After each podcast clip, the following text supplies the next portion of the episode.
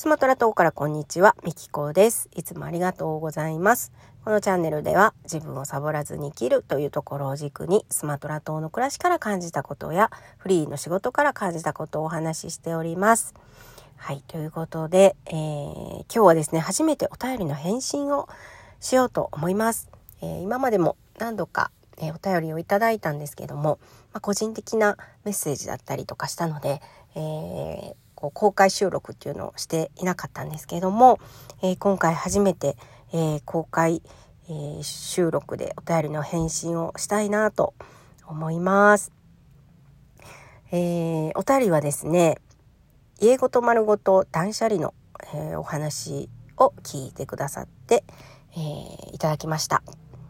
貴重なお話ありがとうございました。気になったらすかさず収録してお話しいただく姿勢が素晴らしいと感じました。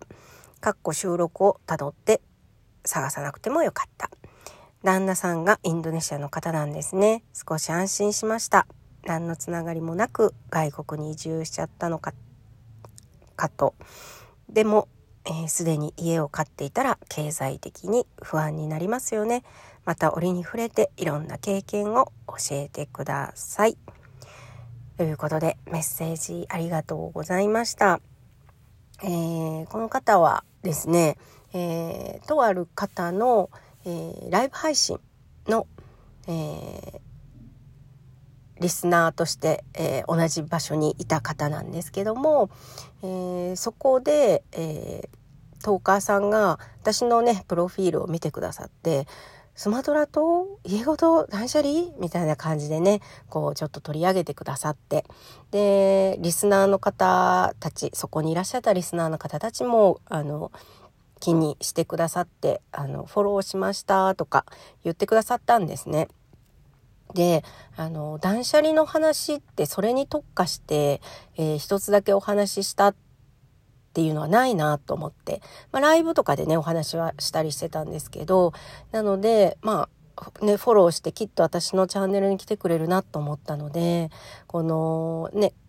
断捨離の話をが気になってあのくださっていたので、えー、すぐにね収録してアップしたんです。そしたらねこんな風にねあのー、メッセージくださったんですよ。なので、まあ、気になったらすかさず収録してお話しいただく姿勢が素晴らしいと感じましたってあの言っていただけたんだと思います。ありがとうございます。はい。なんか嬉しいですね。やっぱりメッセージをいただくと。はい。えー、私もね、その、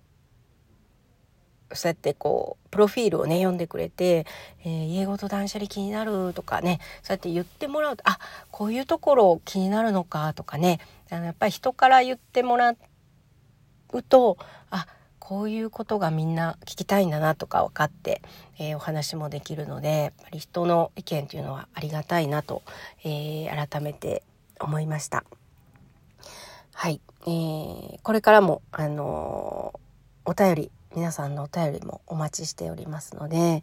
えー、何かこう聞きたいことであったりとか、はい、質問でも何でも構いませんので、えー、いつでもお待ちしております。